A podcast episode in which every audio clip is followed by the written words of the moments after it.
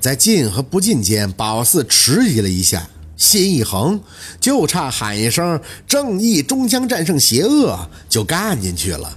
水房的窗户没有关，白色的窗帘被风吹得前后摇晃。宝四看着光秃秃的水龙头，一双眼睛还在谨慎地看着。有本事你现在就给我出来，不然我不会放过你的。有一件事儿，宝四是清楚的，就是舅老爷说过。当一个人愤怒到极点时，这个气会足。脏东西是很怕气的，因为他们大多数其实就是一股气，所以谁的气厉害，那么谁就赢。因此，自始至终，宝四都生提着这股气，就是为了让自己气足，让自己能赢。哗的一下，没人触碰的水龙头居然流出了水，宝四被惊得连退了一步，吓得差点说出一句凤年不让他说的“靠”。哗哗哗的一排水龙头同时开启，这下宝四有些麻了。当恐惧这根线有些控制不住的时候，那就想撤，结果腿刚往门口一迈，只见他满是血的身子满当当的挡在了那里。妈耶！宝四吓得又退了一步，炸着胆看他，你你你信不信？我我给我给你一板砖啊！空气阴冷冷的，他没说话，因为眉头也看不着啥表情。只是看着他的一只胳膊再次一举，直接指向了瓷砖墙壁，似乎是想让宝四看什么。宝四咽了咽口水，脖子木木地转向墙壁，但是眼角仍旧瞄着他，怕他突然给自己来一个瞬间移动，那谁能受得了啊？正心里合计着，瓷砖墙最上方的墙角线上好像似乎留下了红乎乎的东西，显然这不可能是油漆。正在恐惧这些墙壁上往下流着的血水时，那些红色的液体好像是有线路的在流淌着过程中汇聚成了三个字。宝四炸着胆看着，结果出来的字让他大吃一惊：“东南风，居然是这三个字！不是杀死你，不是要你命，也不是宝四想的吓死你，居然是东南风！”宝四有点懵。第一个反应还合计，难不成这个背仙死前还是个播天气预报的？这这，念叨了两声，眼尾又见他的胳膊抬了起来，这下直直的指向水房的窗帘。宝四疑惑的看过去，只见窗帘被风吹得前后涌动。说实话，夏天东南风虽然吹得很大，但是还有些热。心里正腹诽着，突然觉得不对，东南，东南。正感觉自己想到了什么，回头一看，那个无头男，只见他的手又指向了墙壁，上面清晰的出了四个数字：幺二幺零。宝四皱眉，幺二幺零，眼睛随即瞪大，啊，是是那个爷爷。线头有了方向，一扯，当时清晰了。宝四看向摇晃的窗帘，东南为巽，巽不光是木，还是风。我想起来了，阴阳之气以雷动，以风行，上乾下坤，一阳一阴，坤为地为阴。也就是说，爷爷去世的时间是在今日午夜东南风起之时，也就是十二点十分。十二点十分，激动的心情没等出来，宝四就反应不对了，回头警惕地看向那个无头男：“你为什么要帮我呀？”他的胳膊还在指着墙壁，宝四纳闷儿。是没头，所以就不会说话吗？雪慢慢的躺下，渐渐的，一个字一个字的开始形成。宝四惊讶的看着那些字，唇齿微张。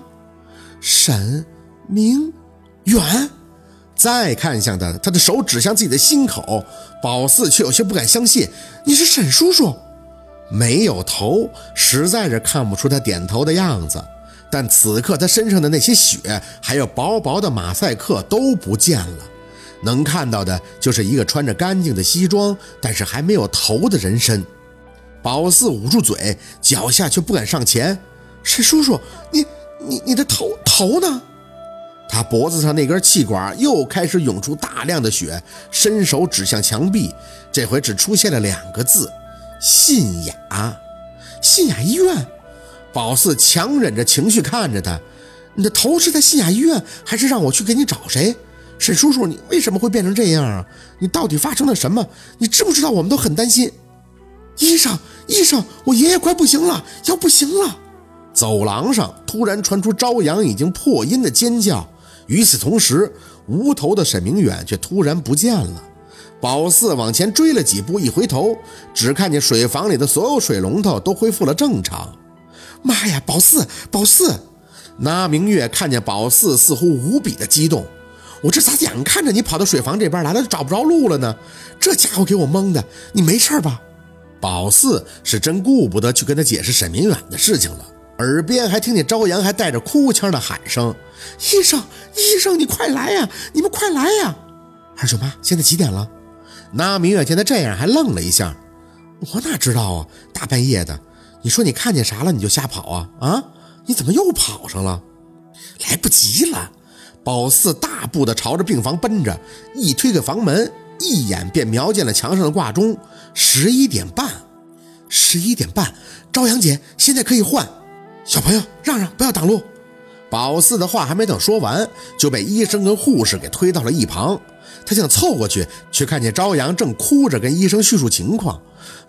刚才，刚才突然就喘得很急，今天烧也一直没退，我不知道要怎么办，是不是氧气不够了呀？医生上下检查了一下，就摇头。哎，不是氧气的问题，是病人现在呼吸困难。现在解决的办法就是切开病人颈端气管，放入金属气管套管。如果你同意的话，现在马上签字，我们现在就准备做这个急救手术。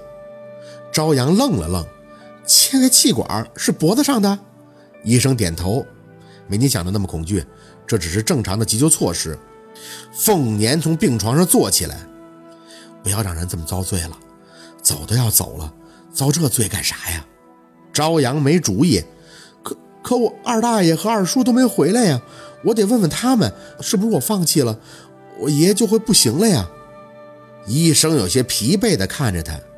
你们家属商量一下吧，患者的什么情况你们也一直都很清楚的，该做的我们医院也都做了。如果想要急救，就去办公室找我。朝阳站在原地吸着鼻子哭，怎么办呀？我不想，不想。姑娘，你过来。凤年招手叫上了他，听奶奶讲，不要做什么切开气管的东西，那都是治标不治本的。你爷爷已经要到这个时候了。别再让他遭着二茬罪了，听奶奶的话，知道吗？宝四在旁边也忙不迭的点头开口：“姐姐，我算出来了，是今天晚上十二点十分，还有不到半个小时了，赶紧换衣服吧，真的。”凤年看着宝四有些疑惑：“你怎么算出来的？”“哎哎，就是，哎呀，待会儿给你们讲吧，就是现在要听我的，我真的算出来了。啥玩意儿算出来了？”那俩大叔回来的也真是赶巧，听着宝四的话，看着朝阳还有些疑惑。朝阳，你咋的了？你也有喘了？朝阳点头。医生说要切开气管，我害怕。切那玩意儿？岁数大的大叔急了，扯淡的吗？不是，切完要是能好行，也不能好了，给咱们切开就是为了多喘两口气儿，那不遭罪啊？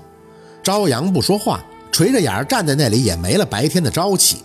宝四看着他两个叔叔，赶紧重复他的话：“大爷，叔叔，我都算出来了，是十二点十分，快点吧，马上就要到点了。”真的呀？